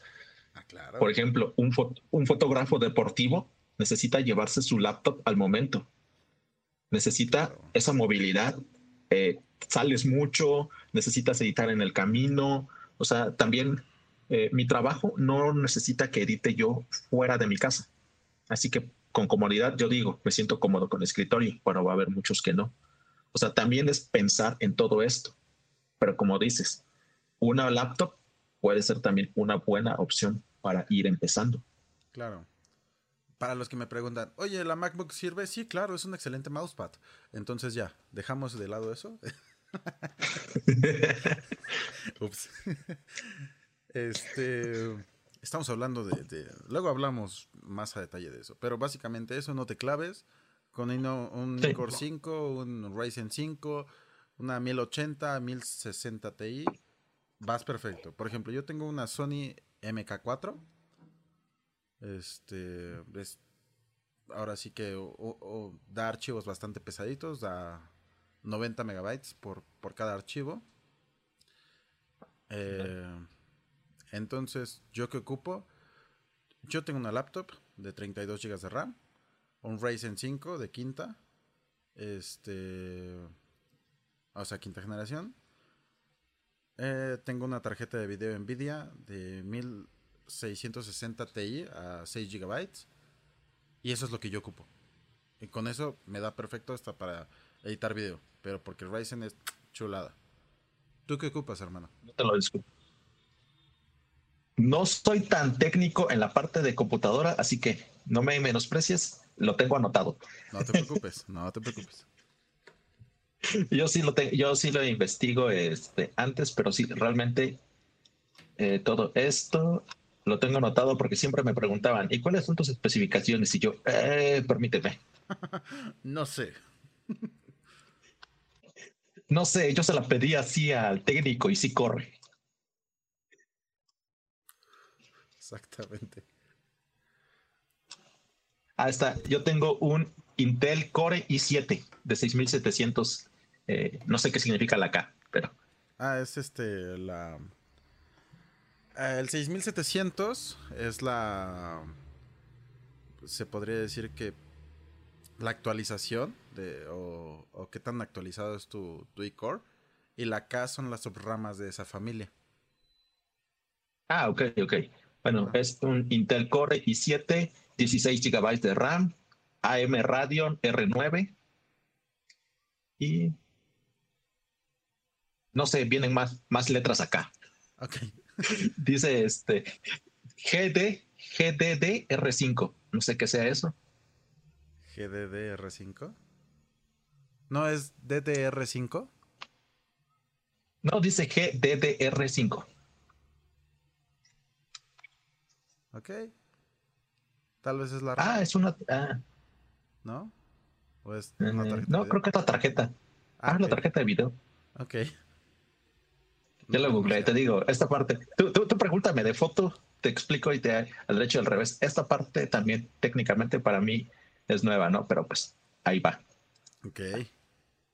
Ahí va, pero pues con esta compu he tenido para editar eh, mis archivos, por ejemplo, yo ocupo a una Sony A7 III, mis RAW son de 40 megas, 40, 45 megas, sin problema. Yo hago muchos sociales también, o sea, yo necesito, eh, por boda, le calculo que hago entre 3.000 y 5.000 este, fotos aproximadamente. Entonces es un catálogo largo que puedes revelar y con esto que yo tengo, sin problemas, lo he corrido, no se traba. Tuve mala experiencia donde trabajaba antes, trabajaba en una compañía de sociales, me dieron una Mac de escritorio, no recuerdo sus especificaciones, la odié, simplemente la odié. Le daba este, avanzaba un poquito y se trabó. Avanzaba otro poquito, se trabó. Para mí era como el estrés más grande de mi vida editar en esa Mac. Sí, sí, sí. Y, recuerdo que creo que esa Mac le había costado al dueño de la empresa como 30 eh, mil, creo, que es lo que yo me gasté en mi compu, y, o sea, nada que ver. Sí, no, no, no. Eh, y sí, de hecho estamos a la par en gastos de compu, ¿eh? La mía estuvo en 29. Ajá. Realmente. O sea, sí, tienes razón. O sea, ahora vete por un equipo de 30 mil barras de, de cómputo. Y ya después piensas en comprarte una, cara, una cámara de 50 mil baros, güey, porque... Ah.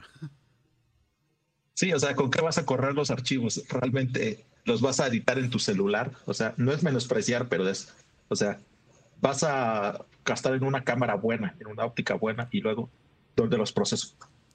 ¿En, qué, ¿En dónde lo trabajo? Va a haber chicos que digan, ah, pues tengo iPhone, sí lo corre. No, papito. A ver, yo también tengo iPhone me puse a descargar los archivos RAW en esta chingadera y, le empecé a querer dar así con el pincelito. O sea, ¿dónde está el lápiz? Este, ¿no? O sea, el, lapicito este de, Apple. Ajá, ajá. Y me puse a editarlo en Photoshop Express y demás. ¿No se trabó la chingadera? no podía, güey. O sea, realmente volvemos a lo mismo. ¿Hacia dónde va tu trabajo? O sea, si ya vas a profesionalizarlo, no puedes estar entregando así. Trabajando así, tu flujo de trabajo te va a comer. Y es, y es por etapas. Y después va a llegar un punto, o sea, primero estamos viendo equipo, necesitas tu cámara, tu computadora, después va a ser, ok, ahora tengo demasiado trabajo, necesito delegar, que si acepto, que no acepto. Es, una infinidad, o sea, dedicarte a la fotografía. Eh, hay muchas cosas que nadie te dice. Creo que de todo esto que es dedicarte a la fotografía, hablar de cámaras y tu técnica y tu composición es este pedacito de aquí nada más. Sí. Sí, en efecto. Porque ah, no hablamos de algo muy importante. La óptica. Hijo de qué horror con la óptica. A ver, tienes Sony y te voy a dar el consejo de tu vida, güey. Empezaste con una 6000, tienes tu lente 1650 kit. Jamás en tu vida compres un lente que no sea ya también para mirrorless. ¿Por qué, güey? Porque de repente pasas a mirrorless.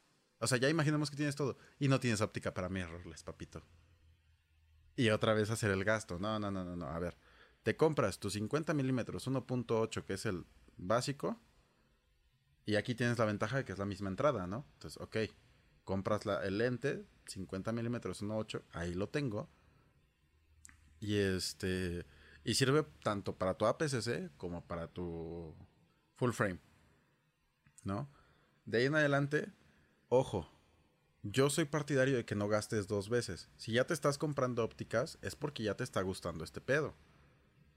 Ya te estás metiendo recio.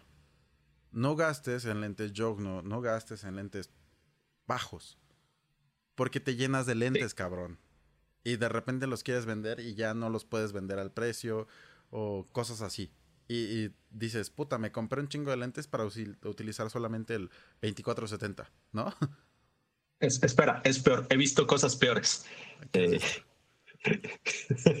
no es por menospreciar a la banda, digo, por algo se empieza, ¿no? Pero eh, es como esto, o sea, ya se compran su, su cuerpo, una 6000, una 6300 y un adaptador para un lente no Ay, sí, no, no, no.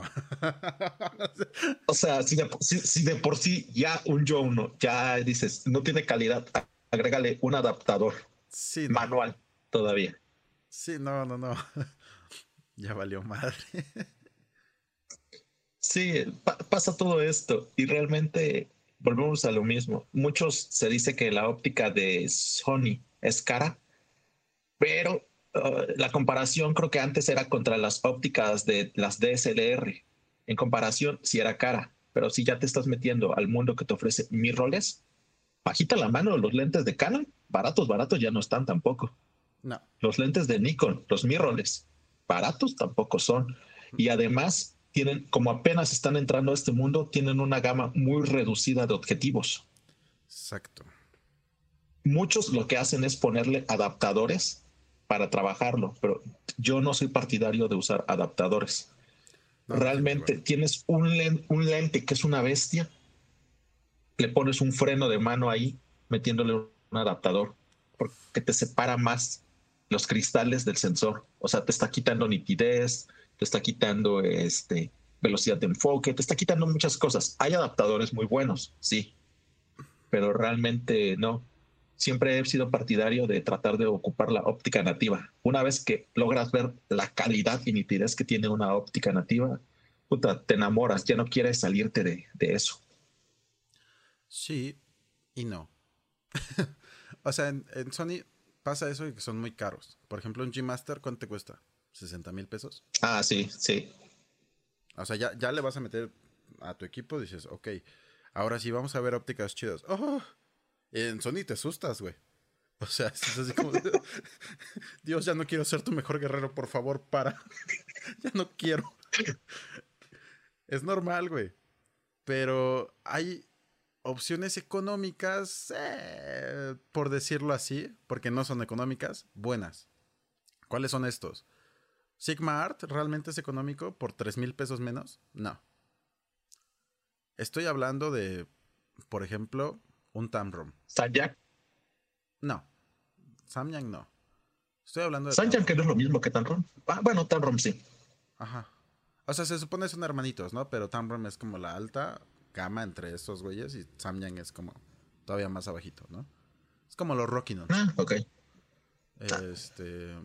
Son lentes manuales, funcionan bastante bien, su óptica es buena, su construcción no es tan de la buena calidad, ¿no? Tamron, construcción, eh, está bien, se siente bien. O sea, es plástico, pero se siente un plástico rígido, bonito, ¿no? Y demás. Y cuando me prestaron los G Master, el 2470 para ser exacto, versión 1 y versión 2, yo no noté así un, oh, no mames, se ve más ni No, de hecho, en el versión 2, yo noté un poquito menos de nitidez que con mi Tamron. Del 2470 de G-Master a mi 2875 de Tamron. Ojo. Fíjate. El desenfoque. Fíjate. Está más bonito, pero lo demás no. Fíjate que yo soy también un poquito detractor de G-Master.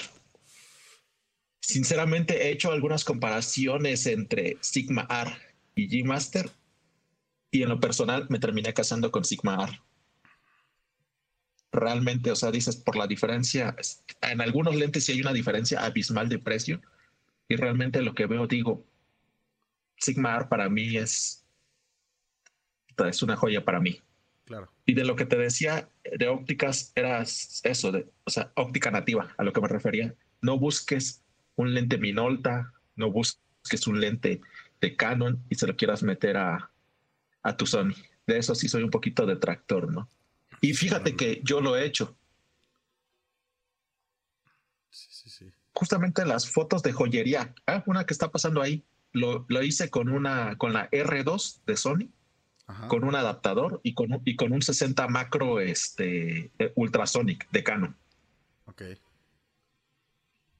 Y realmente digo, salieron buena la foto, pero nada como poder ocupar un macro de montura nativa. Realmente para hacer estas fotos, créeme que, que la sufrí y más por, el enfoque. Enfocar en joyería manual es horrible.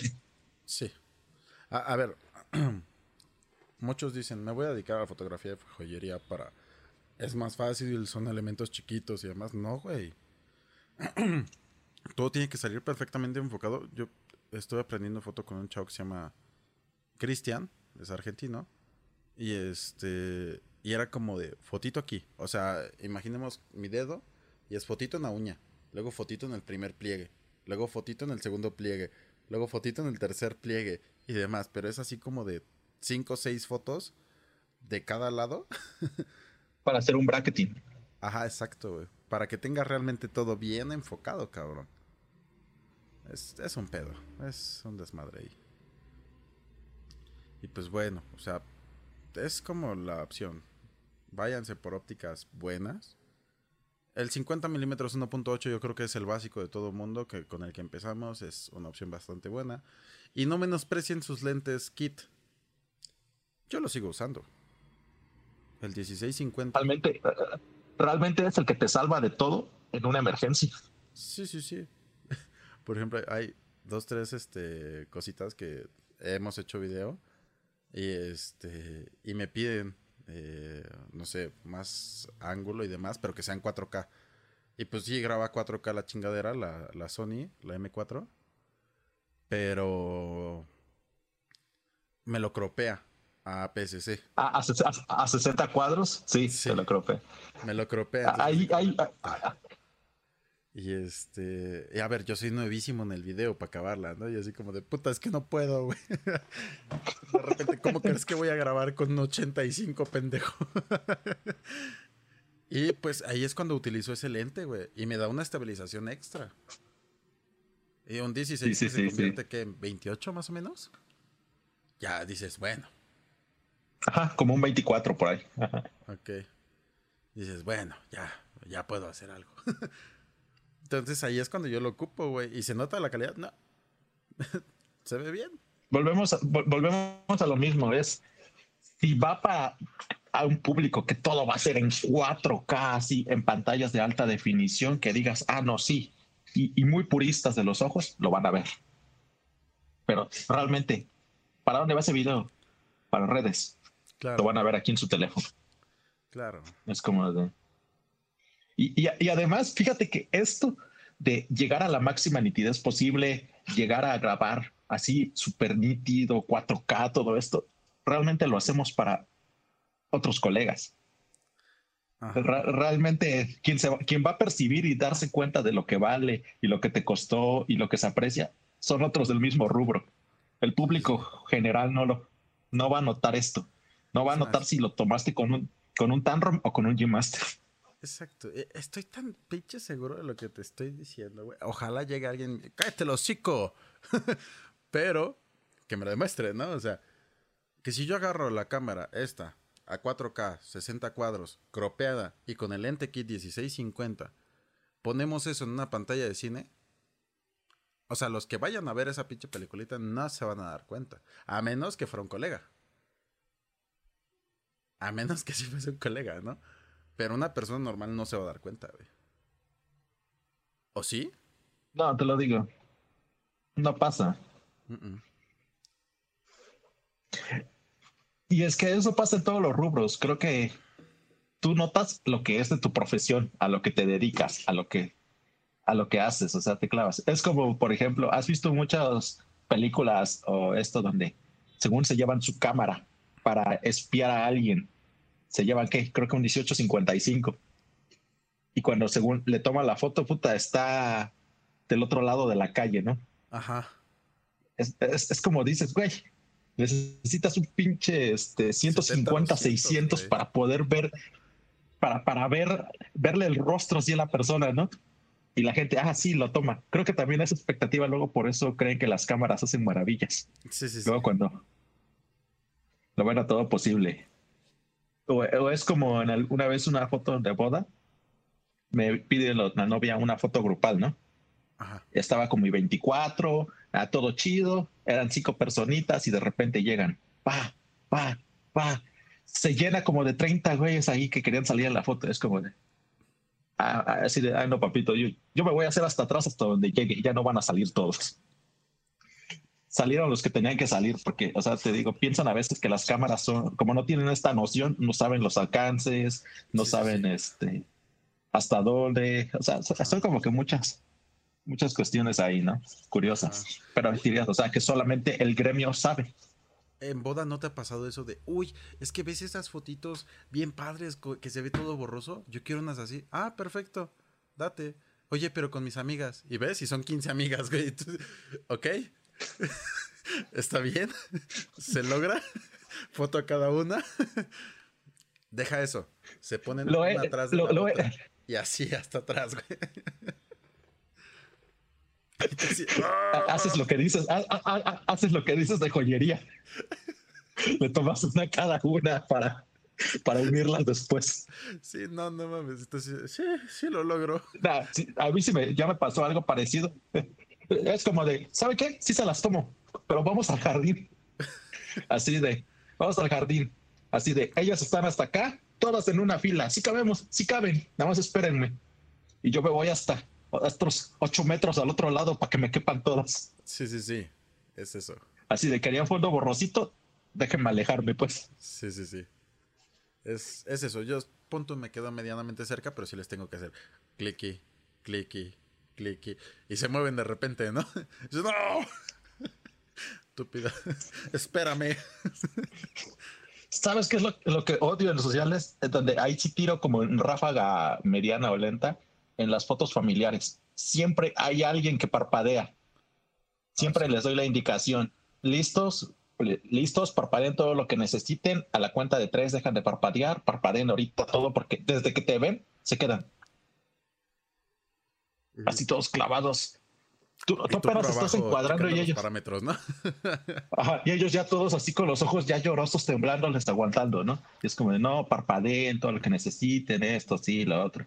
Y es así como de listos, pero siempre hay alguien que cierra los ojos. Sí, ya sé. Siempre termino tirando tres fotos, tres o cuatro fotos, esperando o rogándole a Dios que en una de esas cuatro todos tengan los ojos abiertos para que no tenga que clonar la cara. ¿Sabes cómo me quité yo de esa parte?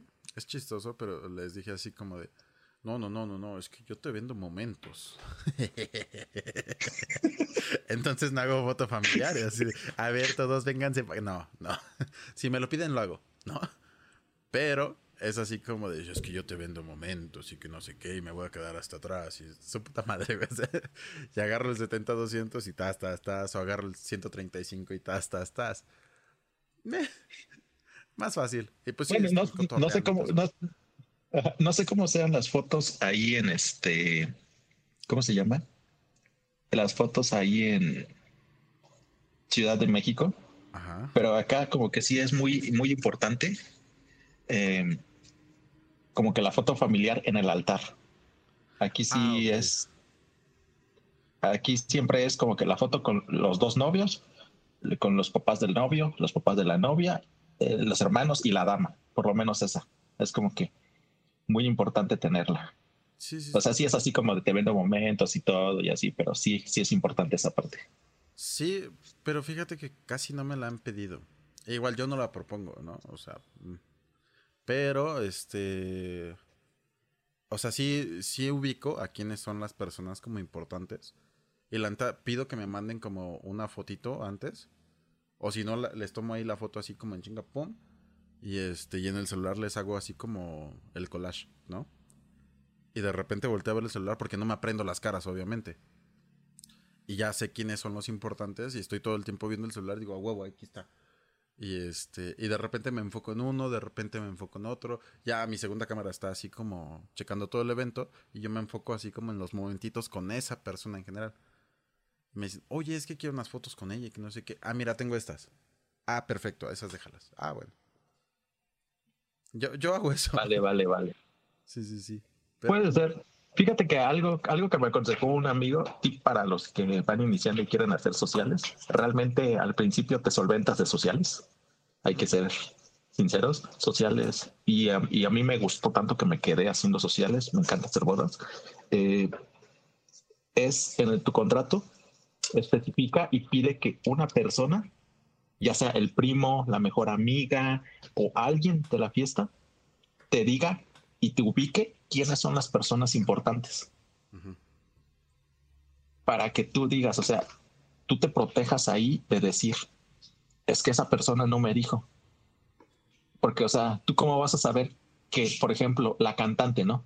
Que la cantante es la tía preferida de la novia que vino de, del extranjero a cantarle específicamente en tu boda. Tú a lo mejor nada más le tomas una para registro de que estuvo cantando, pero dices, ah, no es importante. Sí, sí, sí, porque piensas que es la cantante de. Pues del evento, güey. O sea, que la contrataron o algo así. Ajá, o sea, a veces no, no sabes quién es quién. Y eso que dices está interesante, eso de mándenme una foto.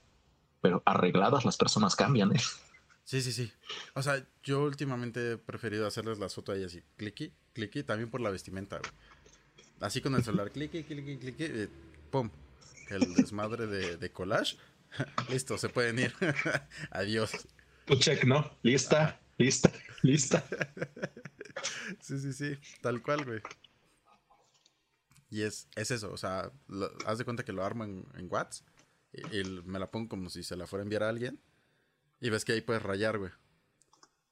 Entonces ya ahí lo digo, chas. Y, te digo, el otro chavo está tomando fotos de todo el evento, yo parte de todo el evento, pero de repente me ubico solo en una persona, ¿no, güey?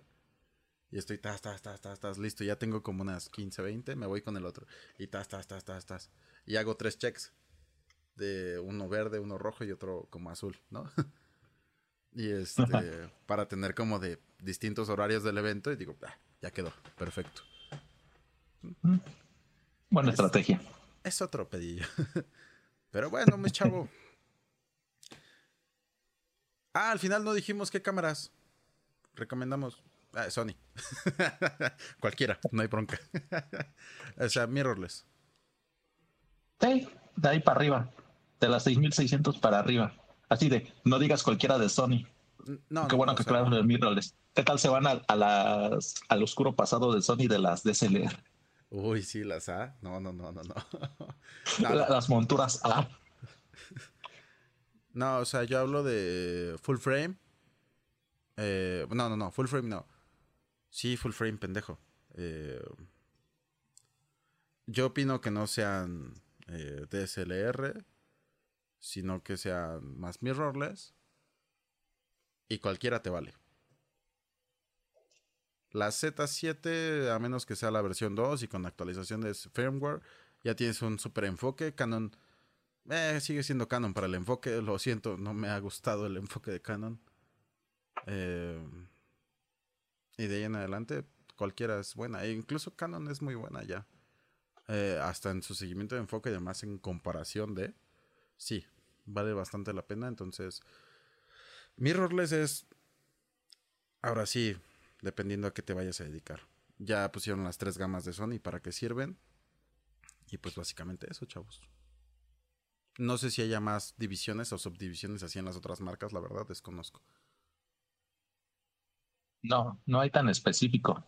Y de hecho, inclusive en Sony sacó una cámara fuera de, esa, de esas divisiones, ¿no ves? La A7C. Ah, sí, es exclusiva para video, se supone. Ajá, la A7C en teoría, pero si te das cuenta, es un cuerpo de APS-C pequeñito con un sensor full frame. Es como que el asterisco o el punto y aparte de todo esto, que ha salido muy buena la A7C. lo único que odio, lo único que odio de la A7C es que tiene su cuerpo de APS-C, tiene su visor al lado. Lo tiene como por acá arriba, en una esquinita. Ah, sí, y es como de. Ah. Vaya. A, gusto personal.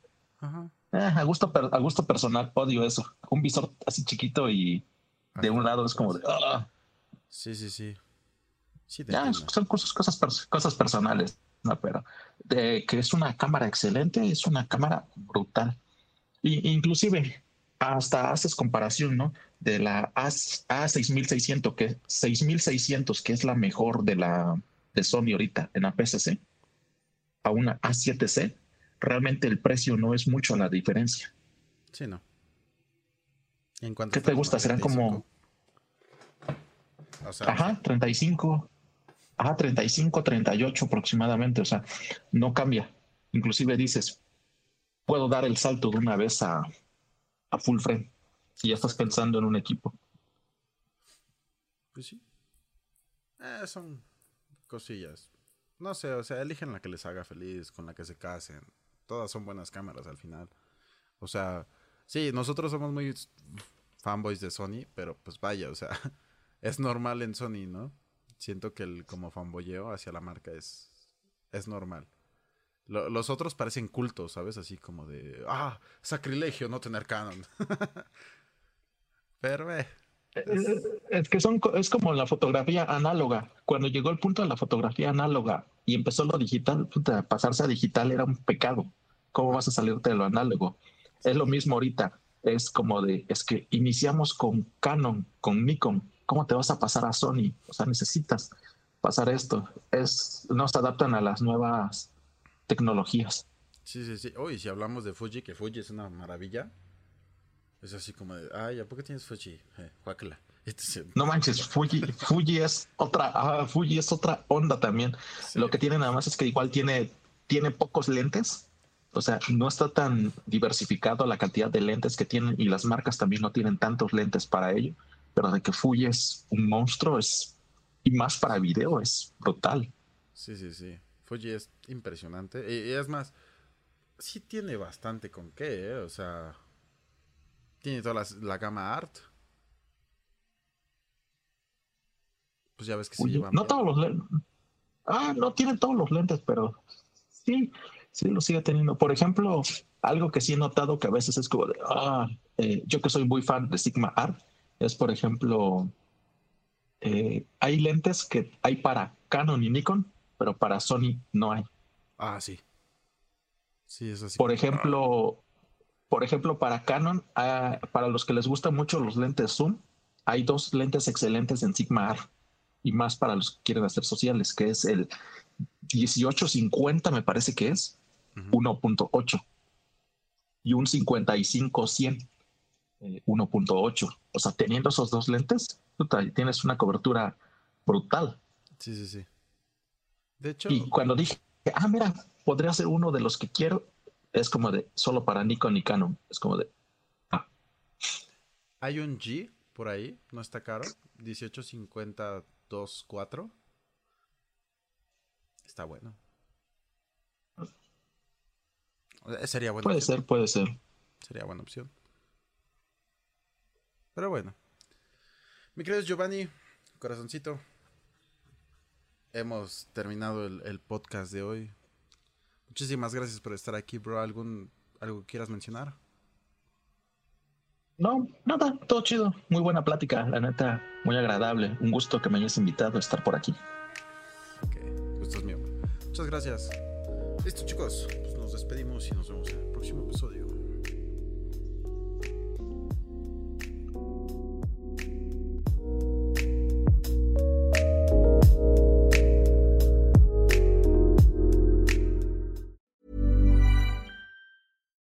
Deserves the best, and there's no better place to shop for Mother's Day than Whole Foods Market. They're your destination for unbeatable savings, from premium gifts to show-stopping flowers and irresistible desserts. Start by saving 33% with Prime on all body care and candles. Then get a 15-stem bunch of tulips for just $9.99 each with Prime. Round out Mom's menu with festive rosé, irresistible berry chantilly cake, and more special treats. Come celebrate Mother's Day at Whole Foods Market. It's Danny Pellegrino from Everything Iconic. Ready to upgrade your style game without blowing your budget? Check out Quince. They've got all the good stuff shirts and polos, activewear, and fine leather goods, all at 50 to 80% less than other high end brands. And the best part? They're all about safe, ethical, and responsible manufacturing. Get that luxury vibe without the luxury price tag. Hit up quince.com slash upgrade for free shipping and 365 day returns on your next order. That's quince.com slash upgrade. Even when we're on a budget, we still deserve nice things. Quince is a place to scoop up stunning high end goods for 50 to 80% less than similar brands. They have buttery soft cashmere sweaters starting at $50, luxurious Italian leather bags, and so much more. Plus, Quince only works with factories that use safe, ethical, and responsible manufacturing. Get the high-end goods you'll love without the high price tag with Quince. Go to quince.com/style for free shipping and 365-day returns.